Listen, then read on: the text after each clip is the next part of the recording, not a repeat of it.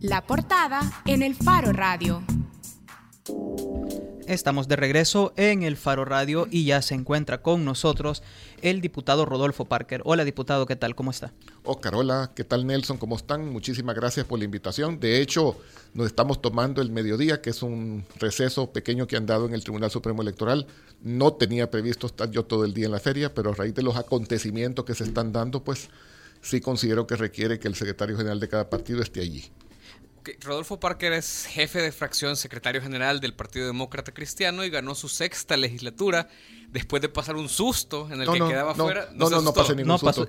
En la vida real no, absolutamente ningún susto. Pero Smartmatic, bueno, antes de que Smartmatic arreglara el error humano, eh, y del script, que hablamos de eso nosotros el martes, eh, el orden de las preferencias no le asignaba un escaño en la Asamblea. Nelson, Nelson todos los partidos políticos eh, tienen copias de sus actas. Copias de sus actas. Las actas están en el Tribunal Supremo Electoral, se pueden bajar una por una. Las actas las tiene la Fiscalía General de la República. Pero supongo que habrá extrañado, diputado, ver los datos en la página del lo, lo, lo, vimos, lo vimos, pero primero tenga en cuenta una cosa. Los que ya sabemos eh, cómo es el procedimiento de ley y cómo se lleva a la práctica, el escrutinio preliminar es justamente eso, preliminar.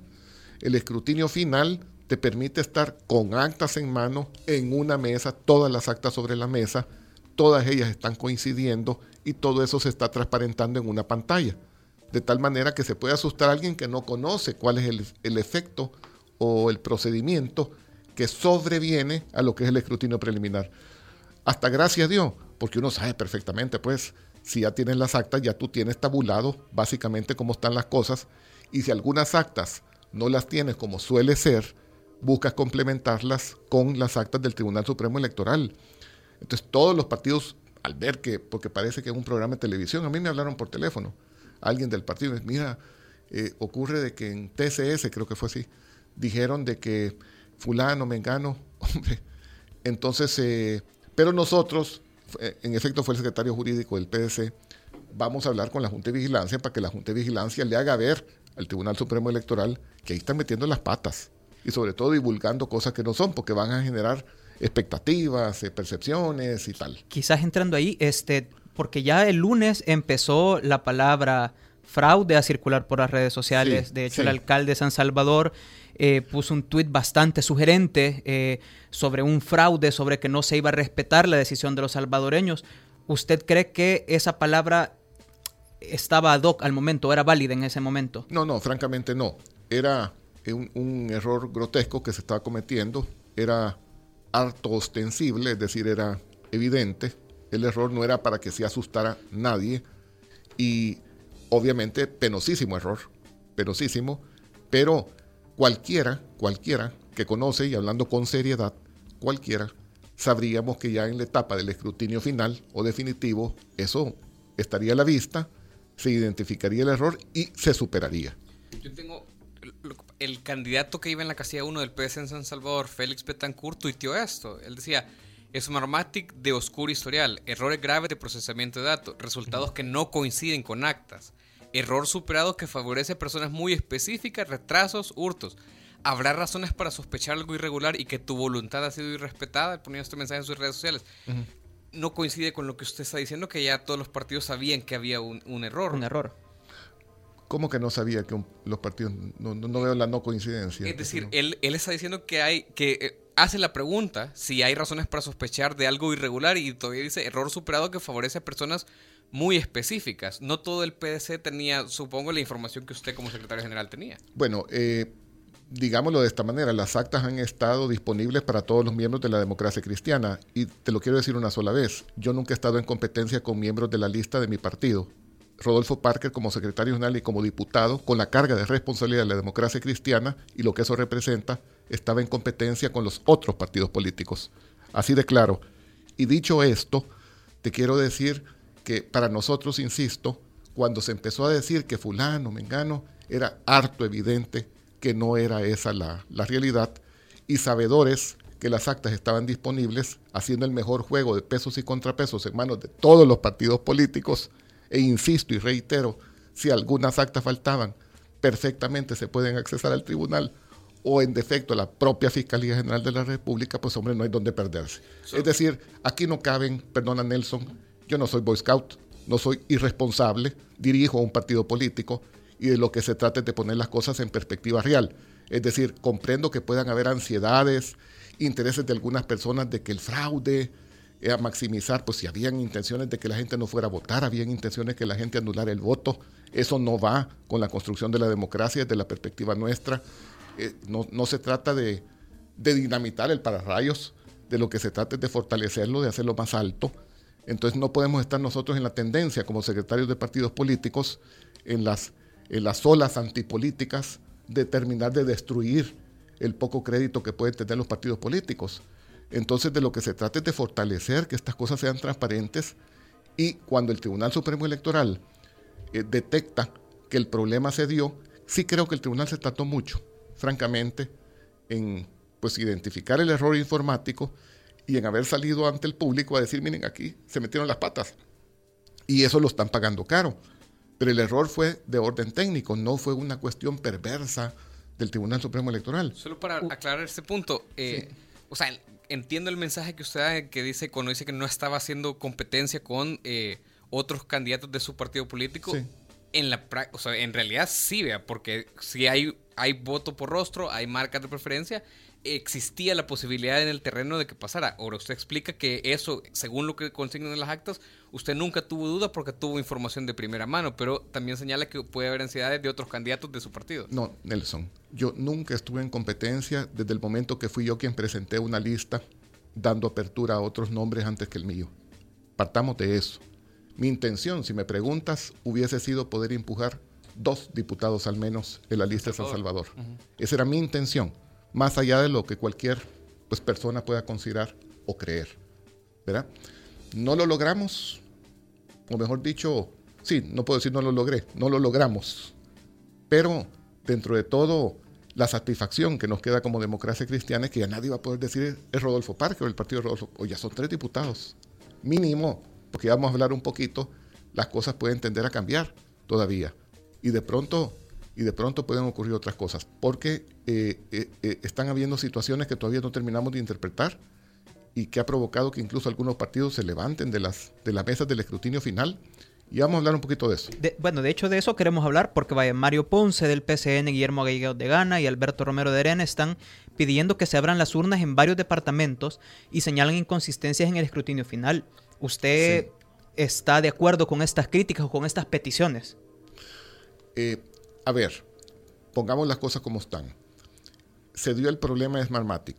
Eso ya generó ruido y genera percepciones negativas y da lugar a que algunos pues ya digan que fraude. Yo creo que no hay que jugar con la mente de la gente, pero busquemos más bien corregir el problema y no quemar el cañal, sino que buscar corregir el problema. Y después de eso vinimos, empezamos a conversar entre varios partidos y dijimos, miren, quizás lo prudente es hasta abrir las urnas, pues, y así que no haya ninguna duda. Y, y yo he alcanzado a ver que la mayor parte de partidos políticos si no el 100%, el 90%, el 90%, y ahí incluimos a la democracia cristiana, hemos estado en total disposición que si hay necesidad de abrir las urnas, se abran, particularmente en los departamentos donde puedan presentarse mayores inconsistencias. ¿Cuáles son? Por de pronto, por de pronto Nelson, eh, han emergido como, como problemas latentes los departamentos de Sonsonate, Morazán, San Vicente y y está emergiendo el Departamento de la Libertad, con problemas latentes. ¿A qué se refiere con problemas latentes? Subrayo o explico de qué se trata. Sí. Cuando ya están instaladas las mesas, porque las mesas son por departamento, entonces están sectoriadas. Las mesas del escrutinio final. Las mesas del escrutinio final, en esta etapa. Entonces ocurre que cuando se están contrastando las actas con los resultados del informe del escrutinio preliminar, empiezan a darse inconsistencias. Entonces, esto empezó a ocurrir ayer y, en las mesas no hallaban qué hacer. El tribunal primero dio una instrucción, esa instrucción fue modificada hoy hace cerca de hora y media, donde el tribunal dijo lo siguiente, vean, donde las actas tengan inconsistencias, donde las actas no tengan inconsistencias, pues se procesan, se digitan y se validan en lo que respecta al escrutinio preliminar con las modificaciones que hubiera habido que hacer por, pues, por, claros errores. Si las actas tienen mucha confusión o tienen inconsistencias que no son solventables, suben al tribunal colegiado y las mesas se privan de digitar ningún tipo de resultado. ¿Qué es lo que ocurre? Cuando en forma muy recurrente se están dando esas inconsistencias por confusión o porque los datos no, están claros y se están yendo al tribunal colegiado, son muchas actas que se están yendo, entonces cuando digo que está emergiendo o se está haciendo latente el problema en ese departamento. Entonces, repito, en Sonsonate, en Morazán y en San Vicente, esas inconsistencias son muy recurrentes, que están llevando las actas, muchas actas, al tribunal colegiado. Esto ya empezó a ocurrir, ya empezó a ocurrir en el departamento de la libertad. ¿Qué dinámica va a seguir en estos departamentos y con respecto a los demás? No lo puedo asegurar a estas alturas. Ahora, usted tiene, esta es su sexta legislatura, tendrá otros procesos eh, electorales a cuestas. ¿Esto es normal? Eh, que, se, se, presenten estos problemas en el escrutinio final. ¿Ha pasado antes? ¿Cómo es solventado antes? Eh, ¿Qué le dice la experiencia? Mira, primero partamos de que el proceso aquí es complejísimo, Nelson. El proceso aquí, no sé, yo creo que solo en Luxemburgo y en, y en Viena hay procesos tan, tan complejos en todo el mundo como es en el caso de El Salvador. O sea, graficar, tabular, eh, contar. Eh, dejemos eh, por separado el tema tecnológico de la transmisión, etcétera. Pues quedémonos solo en el relleno de lo que es el acta, ya es hartamente complejo. Entonces, pues en mi experiencia, estos procesos tan complejos nunca los habíamos sufrido como país.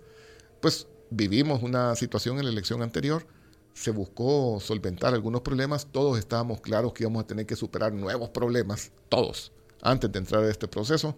Ya veíamos venir que no iba a ser fácil, ya nos habíamos preparado, por ejemplo, al menos en la parte logística, sabedores que nuestra gente iba a sacrificarse, los vigilantes particularmente, por lo que constitucionalmente teníamos derecho y no nos podían privar de eso el día de la, de la elección pero, pero estamos viviendo eso. Entonces esperaríamos, esperaríamos que las inconsistencias pues, no lleguen a un nivel de, un tsunami, sino que sean superables como se superó incluso el proceso anterior, que fue más difícil. Un, un recuento de parte de la sala. Y fue la solución que se dio y al final todo el mundo quedó contento y en paz. En un momento dado, pues aquí es el Tribunal Supremo Electoral que tendrá la última palabra porque si bien la mayor parte de partidos nos hemos manifestado de que podría ser prudente mejor abrir las urnas, eh, si no de todo, pues de, la mayoría de departamentos, quien tendrá la última palabra es el Tribunal Supremo Electoral. Ellos seguramente están valorando eh, las inconsistencias, los datos eh, confusos, y ellos tendrán que tomar la decisión. Diputado, ahorita el escrutinio preliminar lo dejaba al PDC con tres diputados. Y usted dice por, el momento. Por, qué, ocupas los verbos lo dejaba?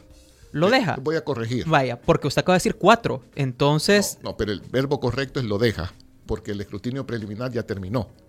Lo, deja con tres. Lo, dejó, con, tres. Pero usted está diciendo que puede que sean cuatro. ¿Por qué? Pues simple y sencillamente porque ahí recurro a la, al, ¿cómo es?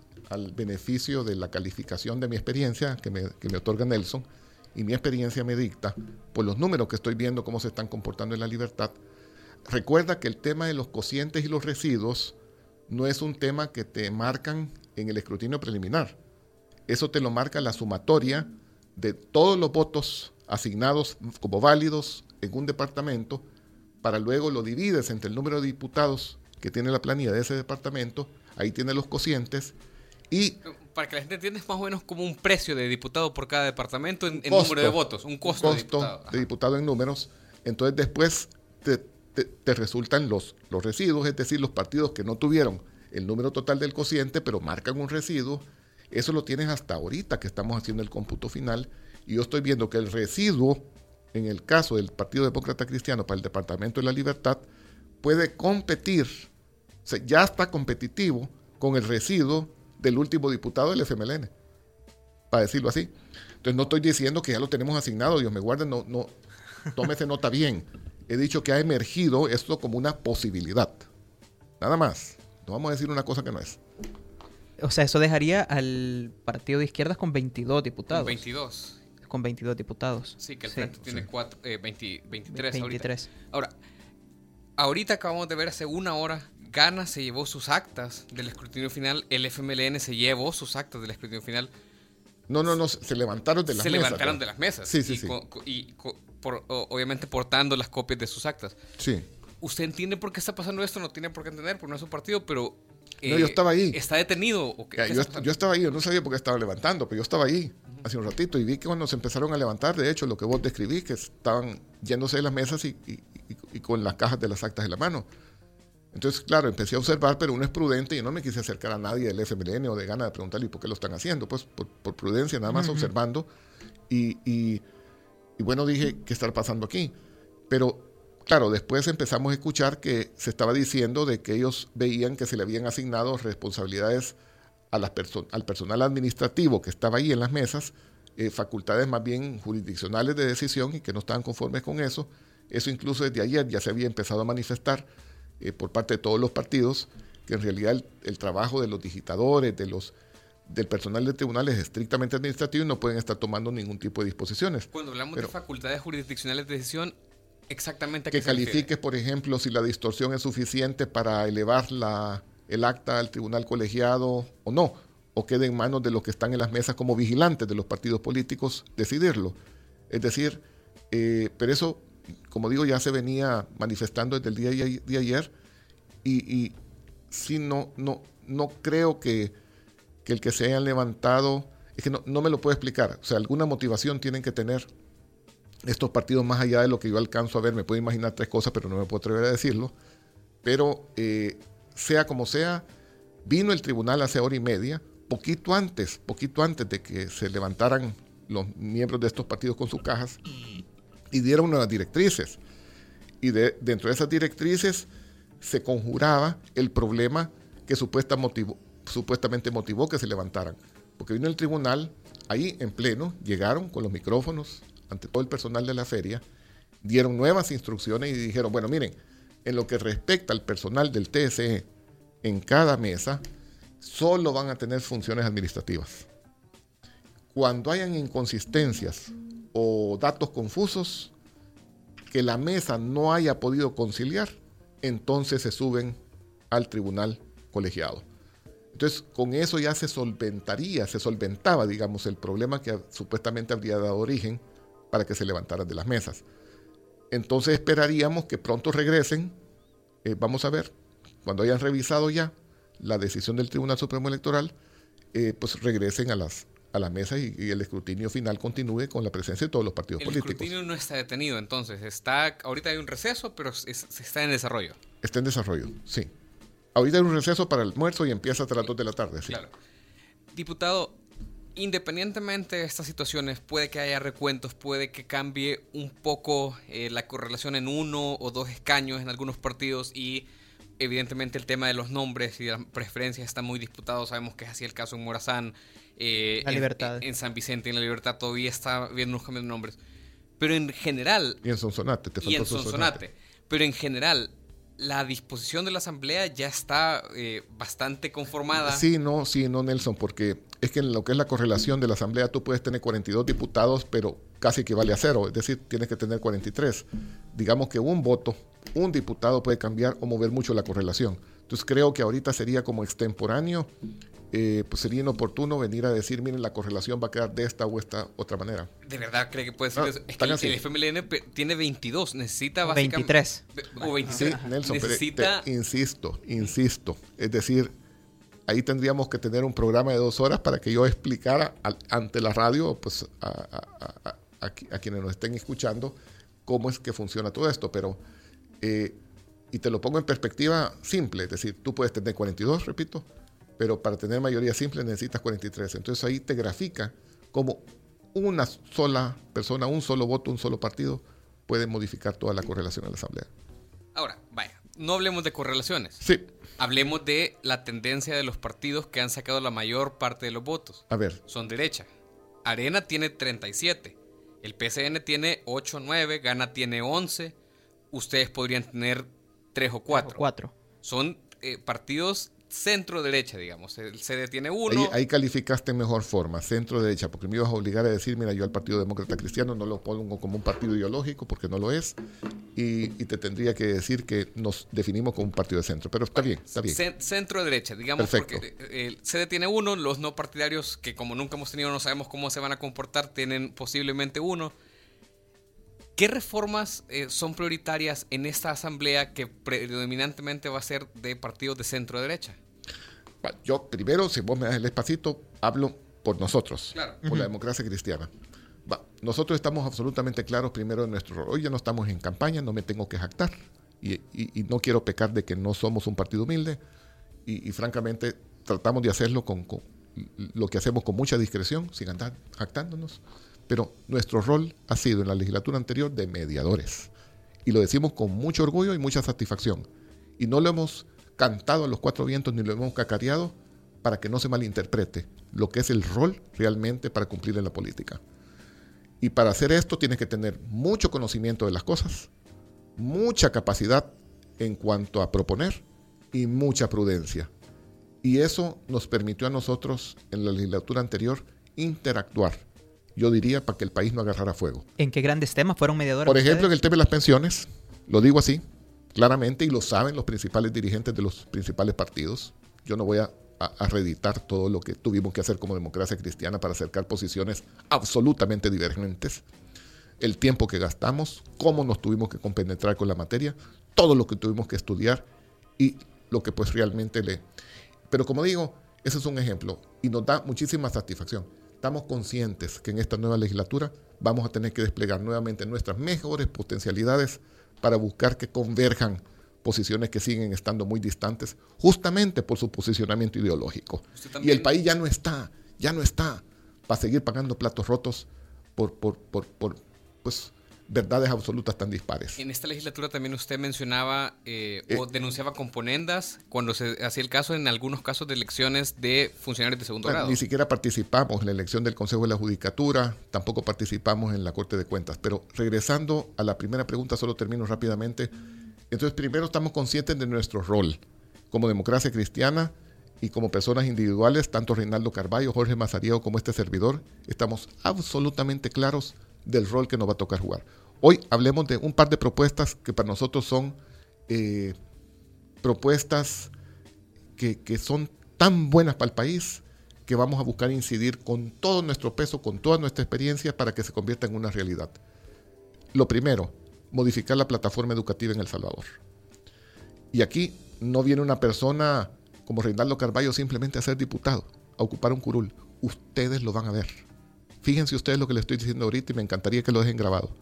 Hoy, este día, se los puedo anticipar.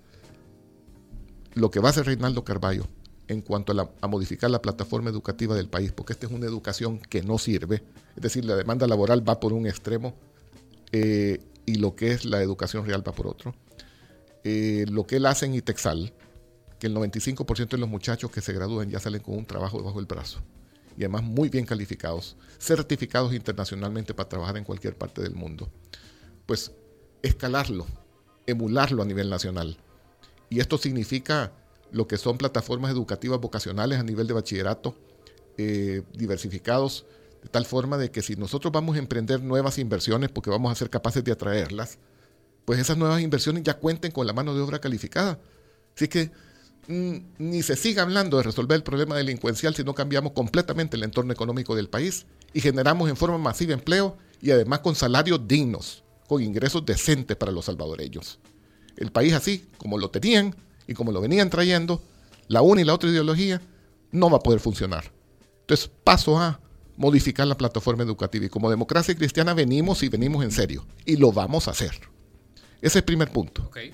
Segundo punto, y no se vaya a malinterpretar, no se trata de imponer, se trata de demostrar que esta plataforma que vamos a traer funciona. Se trata de convencer no solo a los demás partidos políticos, al país entero. Y si tenemos que gastar mucha saliva, mucha interlocución, lo que sea, sabemos lo que tenemos encima, no va a ser sencillo, es una cuesta arriba, pero estamos dispuestos a caminar esa cuesta para lograr en beneficio de nuestros jóvenes y del país que esto funcione. Segundo, el polo de desarrollo del río Lempa. Lo vamos a empujar en serio. Incluso me privé, me privé durante la campaña de andar enseñando carpeta aquí, carpeta allá para que no se viera populista el tema. pero ahorita sí nos metemos de cabeza y a fondo. Es decir, el río Lempa, primero es el gran desconocido en el país. Ustedes mismos no saben cuántos kilómetros tiene el río Lempa. Se lo digo, sí, ustedes no lo saben. ¿Cuántos kilómetros tiene? Ya te voy a contestar. Ustedes no saben cuántos municipios son los ribereños. Es decir, cuántas alcaldías tienen jurisdicción sobre las riberas del río Lempa. Ustedes tampoco lo saben. Es decir, hoy lo voy a molar. ¿Cuántos kilómetros cuadrados tiene El Salvador? Menos de 21.000, 20.300. Sí. Fíjense ustedes, ¿saben ustedes que la herramienta de la democracia cristiana en esta campaña que nos permitió empujar tres representaciones parlamentarias fueron los conversatorios? Y yo en los conversatorios, sobre todo como jóvenes, con jóvenes como ustedes, sí, ¿cuántos kilómetros cuadrados tiene El Salvador? Pero yo, buscando entrar en el tema de Río Lempa, ¿verdad? Entonces decía, 20 mil, 21 mil. No, no. Si solo la plataforma marítimo-costera tiene, ¿qué? 14 mil kilómetros. Entonces son 34 mil kilómetros cuadrados. Miren la constitución. ahí vamos, ahí vamos. Lo, que yo quiero, lo que yo quiero es hacerles ver que no dominamos nosotros como salvadoreños, no es un achaque a ustedes dos, como salvadoreños lo que es el territorio nacional menos dominamos lo que es el río Lempa. Entonces son 211 kilómetros, es prácticamente el 50% de todo el río Lempa que viene de Honduras, baña Guatemala pam, y, aterriza en El Salvador. Pero, pero 32 municipalidades ribereñas.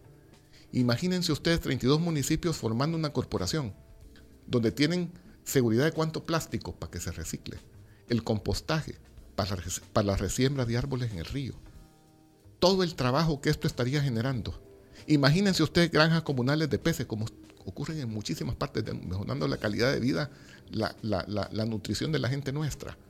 Imagínense ustedes, Río Lempa entonces es, agua, porque hay que pues, purificar el agua ahí, hay que, eh, es comida, es electricidad, es trabajo, es turismo, fijación de carbono, es decir, medio ambiente, es tantas cosas. Y lo tenemos ahí. ¿Cómo comenzamos? Lo tenemos ahí, diseñado en nuestra propuesta. Los principales beneficiarios institucionales serían tanto la CEL como la ANDA. Si ustedes algún día han ido o van a la Bocatoma, ya en Tacachico, la, la estación de las Pavas, y preguntan e indagan, se van a dar cuenta el pisto que gastamos todos los salvadoreños para poder procesar el agua y hacerla potable. Si ustedes van, se van a dar cuenta que lo primero que ingresa es puro lodo. Los químicos que se tienen que meter ahí son costosísimos para que ese lodo se convierta después en agua y después siguen las siguientes etapas del procesamiento, procesamiento de purificación del agua potable. Pero entonces, que parte de las utilidades netas, tanto de la ANDA como de la porque la CEL sería la otra beneficiaria, está claro, por la producción de energía eléctrica y de hidroeléctrica, entonces parte de esas utilidades netas sean para que sirva de capital semilla para comenzar a emprender todo este proyecto. Yo tuve la oportunidad de conversar, ustedes lo deberían de llamar un día. Fíjense ustedes. No, de verdad, eh, Tato Vázquez, se llama él. Él manejó una fundación que se llamó Fundalempa por muchos años. Estamos hablando de una persona que se dedicó a esto por más de 20, 25 años. Yo tuve la oportunidad, él vive en Chalatenango, de acercármele cuando ya teníamos todas las ideas, nosotros dijimos, no, las tenemos que perfeccionar. Y no solo recorrimos buenos trechos de Río Lempa, no solo hablamos con varios alcaldes ribereños, sino que lo fuimos a buscar y nos terminó de alumbrar el camino. Y entonces la propuesta es absolutamente viable. Insisto, un polo de desarrollo donde no vamos a tener que ir a gastar y a botar el montón de pisto que votamos allá, eh, los millones en puerto Cutuco, que ni siquiera ha empezado a funcionar. No vamos a ir a votar el montón de pisto que votamos en la longitudinal del norte, que además no está sirviendo de nada. No mejoró las condiciones de vida de la gente allá, las zonas más deprimidas en la zona norte del Salvador. Este es un polo de desarrollo que está ahí, que además tenemos que sobrecuidar porque Río Lempa se está perdiendo. Educación y medio ambiente, entonces, son dos propuestas de las Ojo, ojo, trabajo. Economía, eh, economía sostenible, le voy a decir, pero son propuestas a los que en tres años... Eh, y me faltó, si me preguntas otra, la ley de arrendamiento de tierras, porque el campo es lo que más genera trabajo y parece tan elemental, pero vos si sos dueño de tierras no las querés alquilar porque no hay seguridad jurídica, después te las quitan. Y si vos sos arrendatario, tampoco querés alquilar porque de pronto tenés la cosecha y no tenés garantía de que ese fruto legítimo de tu esfuerzo se te va a respetar. Entonces, una ley de arrendamiento de tierras que garantice jurídicamente, que le dé certidumbre tanto al propietario como al arrendatario de las tierras. Esos proyectos van. La democracia cristiana los enunció durante su campaña y no fueron del diente al labio. Diputado, yo lo veo bastante seguro y, bastante con ganas. Solo quiero hacerle esta pregunta. ¿Usted cree que ahora que la mayoría de partidos son de centro derecha va a ser más fácil negociar? Para que estos proyectos del PDC eh, vayan en cauce a si hubiera quedado una asamblea, tota-, una composición totalmente diferente en esta asamblea 2018-2021? Ok, yo te voy a responder, pero no sin antes darte un entorno de mi respuesta.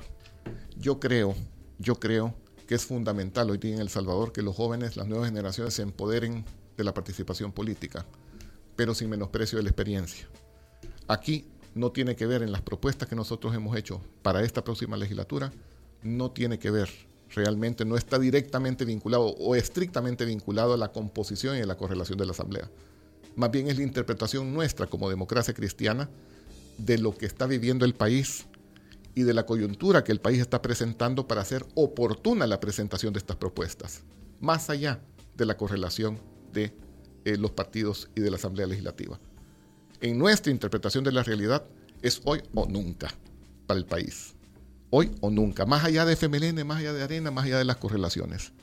Y, por eso nos dedicamos, nos dedicamos a trabajar en esto, pues hoy lo puedo decir así también, no tienes idea cuántas horas invertimos en trabajar en nuestra propuesta. Y además con la gran virtud, yo nuevamente agradezco y aprovecho, pues hoy aprovecharé cada espacio para agradecer a la Conrad Adenauer, porque nos confiaron y creyeron en nosotros. Hemos estado formando más de 50 jóvenes, como demócratas cristianos jóvenes, y ellos fueron los que se encargaron de trabajar como voluntarios, como voluntarios a nivel nacional, en la confección primero de a dónde teníamos que enfocar nuestro esfuerzo. Entendemos que estos proyectos entonces son el rumbo del país que ustedes ven. Para responder a la pregunta, ¿le parece más fácil ahora que, que, si hubiera creado una correlación distinta? Eh, que si ¿Le parece más fácil que, si lograr, esto facilita, si esta correlación facilita. Lograr que se prueben este, estas iniciativas.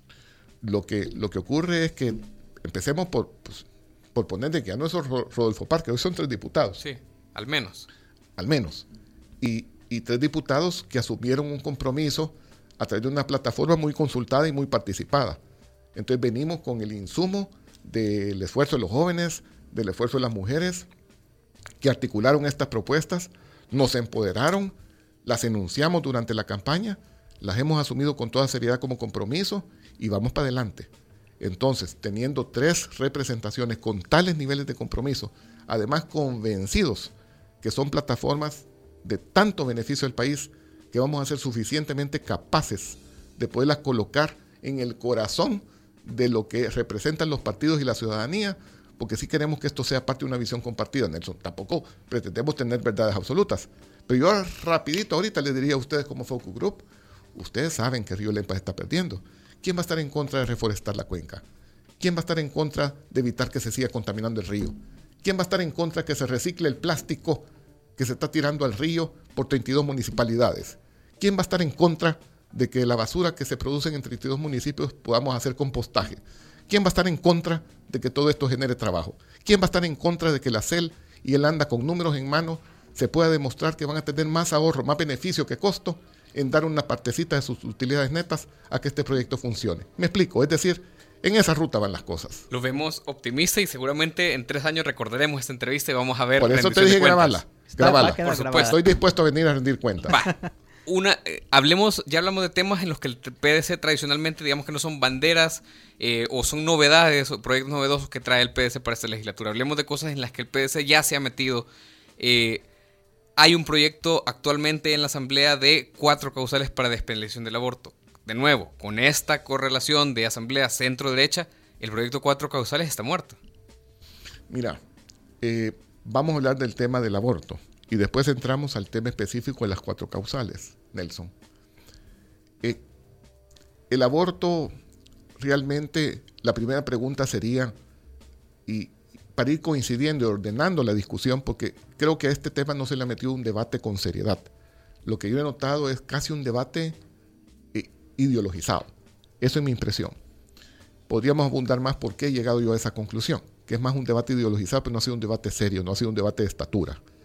Y, pero para poner por lo menos en, orden las cosas básicas para poder empezar un debate en este tema es desde cuándo empieza la vida humana. Sería la primer, el primer gran issue, el primer gran punto. Segundo, si terminar con una vida humana es o no una infracción, un delito. Tercero, si el estar en presencia de un delito debe o no haber una sanción. Y cuarto, ¿qué tipo de sanción es la que sería pertinente para este tipo de delitos? Yo, por mi parte, me permitiría poner primero como propuesta esos cuatro puntos para comenzar el debate. Hoy vámonos a las cuatro causales. Me preguntas a mí. Yo, de entrada, que también soy abogado, y además no soy abogado improvisado, perdón, eh, y sé perfectamente, y, trabajé, mi primer trabajo fue un juzgado de lo penal, por cierto, en el año 1975. Y, y, recuerdo las discusiones que se daban porque en aquel entonces estaba el aborto terapéutico, estaba reconocido en la legislación penal. Recuerdo las discusiones que se daban entre maestros del derecho penal. Y, venían los maestros de mi época, cuando yo era auxiliar en el juzgado séptimo de penal, mi juez era el doctor Mario Claros, lo quise mucho, él ya murió y recuerdo, por ejemplo, el negro Gómez discutiendo con Chema Méndez este tema. Porque llegaban ahí por ratos los jóvenes, nos quedamos escuchando en los cafetines a los, a los abogados y aprendíamos muchísimo. Era otra escuela, así lo decíamos en nuestra época. Recuerdo una discusión justamente sobre el aborto terapéutico. Estamos en el cafetín de los tribunales de justicia. Yo comiendo un pan de frijoles, no me olvido, porque eso es lo que te dan en el desayuno. Pan con frijolitos y, mayonesa. Entonces la discusión era esta le decía uno, de uno al otro de estos abogados, mira, es que el aborto terapéutico en realidad no existe. Y eso me quedó a mí grabado de aquella época, estoy hablando del año 75. Y, voy a, decirte por qué entonces eso de las cuatro causales no tiene un mayor fundamento, a como se han presentado. Resulta que cuando un médico, siguiendo el protocolo propio, para salvar la vida de la mujer, pero sin existir en ningún momento por parte de la mujer, ni del médico, ni de un tercero, la intención de terminar con la vida del bebé, pero por salvar la vida de la mujer, siguiendo el protocolo médico apropiado, el bebé muere, ahí no hay aborto, porque nunca hubo intención, nunca hubo dolo. Y si no hay intención, entiéndase dolo, no estamos en presencia de delito, no hay aborto, no hay delito de aborto, no hay lugar a sanción. Y este caso se presentaba como la primera de las cuatro causales como la primera de las cuatro causales para permitir el aborto. El punto. Estaré de acuerdo que esa ley no se aplica así en este país. El, punto, Nelson, entonces, que ahí ni siquiera hay aborto. Entonces no tiene que estarse presentando como una causal de despenalizar el delito de aborto. No sé si me expliqué. Le, entiendo, pero lo que pasa es que a mí me cuesta ver esa diferenciación que usted hace en la ley porque hay una mujer, Teodora, que hoy estuvo en la marcha, que fue, estuvo, se echó 10 años en prisión por un aborto terapéutico cuando lo que había tenido era una... Eh, una concepción frustrada, pues no, tengo el término médico, pero ahí, ahí, no había habido aborto. Nelson, quizás a mí me ha faltado, como presidente de la Comisión de la Familia, perdón, de la Asamblea Legislativa, me ha faltado documentarme de los casos específicos. De las 17, por ejemplo. De, las, de las mujeres que alegan que están siendo detenidas en forma injusta. Eh, no es mi competencia ser aplicador de la ley. Nosotros somos quienes confeccionamos las leyes. Pero sí te a decir algo humanamente a mí sí me ha tocado de que pues hay mujeres maltratadas en cárcel de mujeres y yo quiero conocer más sus historias. Y yo he dejado pasar la elección, pues en fin, la coyuntura electoral se presta a muchas cosas eh, y yo pretendo ir a la cárcel de mujeres pronto. Cuando yo pronto es en las próximas dos semanas, una vez salgamos del escrutinio final. Me quiero documentar, pero sí te quiero regresar a un punto. Eh, primero, creo que hay que desvanecer eso de que cuatro causales aquí, cuatro causales allá, cuando algunas no tienen ningún fundamento. Por ejemplo. La primera que te mencionaba, Oscar, se está presentando como una causal de que, debería despenalizarse cuando ni siquiera hay delito. Entonces no puedes despenalizar cuando no, no estás en presencia de un delito. Para empezar por ahí. Pero a lo que quiero llegar es que quizás lo que en el debate no se ha puesto, fíjate que el cuarto punto que yo te dije, la naturaleza de la pena. Si tú y yo estamos de acuerdo que la vida humana comienza desde el momento de la concepción.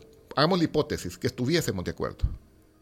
Y que terminar con la vida humana en cualquier estación de la vida, hasta la muerte, pues es delito. Y estamos de acuerdo en que todo delito tiene que tener una sanción. Quizás donde nos pudiéramos poner de acuerdo es qué tipo de sanción es la que se puede imponer. ¿Me explico? El otro parque de la Asamblea quiere aumentar la, la pena de cárcel Así es que se ha venido, Nelson. Le pregunto, porque usted está hablando del tipo de sanción. Sí, pero, pero es que fíjese usted, usted dijo tal otra persona. Eso no es Rodolfo Parker. ¿Usted no está de acuerdo entonces? Usted no. Pongamos las cosas claras. Por eso. Es que usted mismo lo dijo, entonces no me lo debería estar preguntando. claro. esa es otra persona que además pertenece a otro partido político. Usted estaría de usted está hablando con Rodolfo Parker, que pertenece al Partido Demócrata Cristiano. Y Rodolfo Parker, que pertenece al Partido Demócrata Cristiano, no está bajo ningún punto de vista de acuerdo con que vengan a ponerle sanciones de 50 años a estas mujeres. Así de claro. Así quería llegar, a eso quería Ok, pero sí estoy claro que toda persona que mata a un bebé comete delito y que al cometer delito tiene que haber alguna sanción. Ok, muy bien. Sigamos. hablemos de otro tema porque tenemos, tenemos 60 mil preguntas más. sí, pero, pero solo le voy a contestar 30. Cabal, rapidito, usted ha insistido y ha sido vocero de la prohibición constitucional del matrimonio entre personas del mismo sexo. ¿Va a volver a presentar esa propuesta en esta legislatura? Es que me obligas a contar un poquito la historia. Va, está bien. Yo presenté esa propuesta ya hace varios años, que se elevara de legislación secundaria a norma constitucional en el sentido que quedara en la constitución misma que el matrimonio es para ser celebrado entre hombre y mujer. Muy bien. Cuando yo presenté esta propuesta, primero te quiero decir algo. Yo venía de, una, de un conversatorio de los demócratas cristianos, nosotros estamos presentes en 120 y tantos países del mundo y nos reunimos una vez al año, eh, pues algunas veces en América Latina, otras veces en Europa. Eh, ahorita tengo la honra de ser vicepresidente de ODCA, ni quise hacer mucha bulla porque iba a decir que este Rodolfo está explotando ser vicepresidente de la Organización Internacional para hacerse diputado otra vez. No necesitaba explotar ese tipo de temas para ser diputado otra vez. Pero entonces eh, tenemos conversatorios muy profundos. Y en esta ocasión todavía no se había ido el Papa Ratzinger, su santidad, eh, del papado, y tenemos la oportunidad de tener un conversatorio con él. Y éramos cerca de 15 personas de la democracia cristiana. Ahí habían europeos, habían africanos y habíamos de América Latina, un par. Yo había tenido la honra, pues había ido eh, pues, algunos expresidentes incluso de América Latina. Y de chute como haya sido, pero yo estuve ahí. Tras ese conversatorio que fue muy, muy profundo, casi dos horas, yo vine con mis propias ideas y cuando venía en el avión, yo empecé a escribir lo que terminó siendo, y por cierto, la primera propuesta está escrita a mano, porque la escribo en el avión cuando vengo. Y yo me inspiré en el marco de un contexto completo. Yo había tenido acceso en esos días a un reporte que había escrito, a un libro, pues un reporte sociológico que había preparado el Fondo Poblacional de Naciones Unidas en conjunto con la Procuraduría General de la República. Por cierto, estaba Miguel Cardosa de procurador en esa época, que yo después le pedí a Miguel que me, que me adentrara un poquito más en algunos datos. Y, y en ese reporte aparecía un dato muy significativo, que en El Salvador había tanto abandono de la niñez. Las cifras todavía las recuerdo, andaban en el orden de del 48% de los hombres que se habían emparejado con matrimonio no, con sus mujeres, las habían abandonado con sus hijos. Y ahí estaban los, los datos que, por ejemplo, en Uruguay el abandono era del 1%, en Costa Rica no pasaba del 4%, en El Salvador era casi el 50%. Y todos los efectos que eso estaba produciendo en el primer estudio científico en cuanto al abandono de la mujer, y lo estoy trayendo a cuenta el Día Internacional de la Mujer en El Salvador, eh, El Salvador se llevaba el premio de ser donde más los hombres abandonaban a sus mujeres con sus hijos. Y además no solo abandonaban a sus mujeres, sino que además en cuanto al apoyo material. ¡Wow! Eso a mí me impactó muchísimo. Entonces yo empecé como legislador a pensar qué cosas podía hacer para cambiar ese entorno. Entonces me dije a sí mismo, ah, y entonces participo en ese conversatorio, y cuando estoy en el conversatorio, hilvano más ideas. Encima que yo he trabajado toda la vida, Oscar Nelson, toda la vida, como abogado, como, como consultor, toda la vida, desde el año 1975 y he tenido mucha praxis entonces en la parte jurídica y empecé a pensar en varios componentes. Esa propuesta, la que ya vamos a aterrizar y me voy a referir a tu pregunta, no fue la propuesta única. Tras el conversatorio, la información de ese estudio científico sociológico del PNUD, del Fondo Poblacional y de la Procuraduría, se me ocurrieron varias ideas y todas las presenté. No fue nada más la propuesta de la reforma constitucional.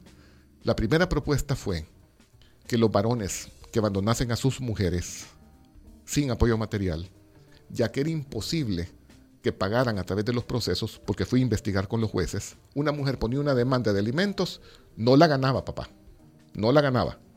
Recuerdo que la estadística que me quedó es que el 95% de las mujeres no ganaban el pleito. Y las que lo ganaban era porque los hombres al final habían accedido voluntariamente después de la primera queja. Me llega ese contexto y quisiera escucharlo más, pero tenemos como tres minutos. No, pero voy a terminar. Va, voy a sintetizar. Ajá. Entonces, logré preparar, y fue exitoso, que los hombres que no cumplieran con el pago de sus cuotas alimentarias no tuvieran acceso a un pasaporte para poder salir del país, a licencia de conducir vehículos, a licencia de armas, ni a tarjeta de crédito. Lamentablemente todavía no está en informática esto, pero si antes se captaban 7 millones de colones en cuotas alimentarias, hoy a través de mi reforma, y lo digo con mucho orgullo, se captan 22 millones de dólares en cuotas alimentarias. Esa fue una propuesta, revertir la carga de la prueba en el caso de reconocimientos de hijos naturales de tal manera de que ya no la mujer iba a tener que probar, el hombre iba a tener que probar que no es el papá. Y ahora el 99% de los casos se ganan en favor de la mujer. Y eso después lleva a poder reclamar alimentos. La tercera reforma fue de que el matrimonio fuese entre hombre y mujer. Es decir, ¿cuál era mi propósito? No era ideológico, fortalecer la familia. ¿Y ahora? Pues qué. La va a volver a presentar. La va a volver a presentar.